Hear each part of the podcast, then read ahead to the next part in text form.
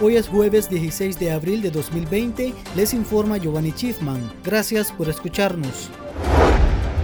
El Ministerio de Salud, a través de una conferencia de prensa a medios oficialistas, informó que en Nicaragua hasta la fecha se mantienen dos casos de COVID-19 que son importados y que se encuentran estables y atendidos. Los pacientes corresponden a un señor de 64 años, que es contacto de un caso importado que se encuentra estable y atendido, y un señor de 59 años, contacto con otras nacionalidades, que se encuentra también estable y atendido. En el caso del séptimo paciente, la señora de 39 años. El MINSA asegura que está en recuperación y por último señaló que actualmente se encuentran 12 casos sospechosos de COVID-19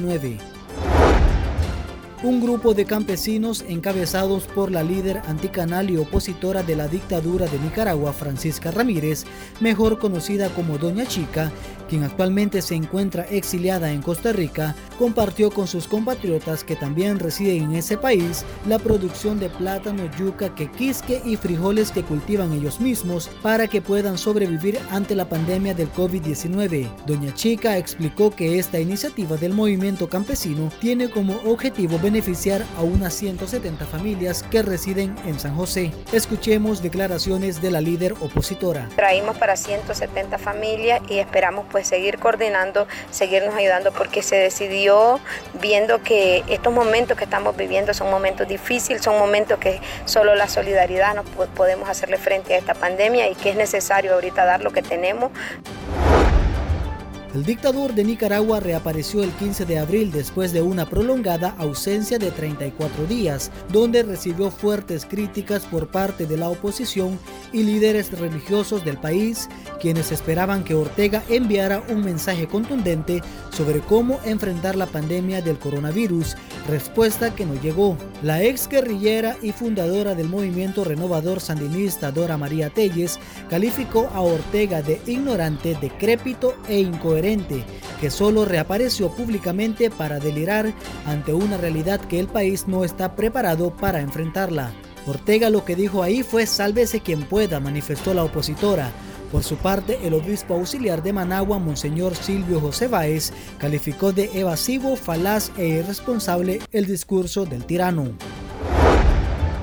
En otras noticias, en conmemoración a los dos años de las protestas sociales en contra de la dictadura de Daniel Ortega y Rosario Murillo, cuatro movimientos estudiantiles y la opositora Alianza Cívica por la Justicia y la Democracia realizarán este domingo 19 de abril a las 6 de la tarde una vigilia virtual para recordar y rendir homenaje a las víctimas del régimen. Igualmente se exigirá la libertad para los más de 60 presos políticos. El evento será transmitido a través de las redes oficiales de cada una de las agrupaciones sociales.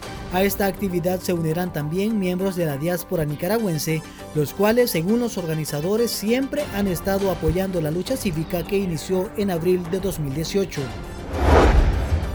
Cambiamos totalmente de tema. El embajador de Estados Unidos en Nicaragua, Kevin Sullivan, publicó en redes sociales la emoción que le produce a él y a su esposa María Ángeles el nacimiento de Santiago, su segundo hijo, el lunes 13 de abril en el Hospital Vivian Pelas, aquí en Managua. El funcionario del gobierno norteamericano escribió que María Ángeles y él fueron bendecidos esta semana con la llegada de su hijo Santiago, al tiempo que agradeció a los médicos nicaragüenses que cuidaron de su y del bebé, a quien llamó nuestro hijo gallo pintero, en alusión al gallo pinto, una de las comidas típicas que más orgullo arranca en los nicas. Estas han sido las noticias de artículo 66. Para ampliar estas y otras informaciones, visite nuestro sitio web www.articulo66.com. Síganos en Facebook, Twitter e Instagram y recuerde suscribirse a nuestro canal en YouTube. Les informó Giovanni Chifman.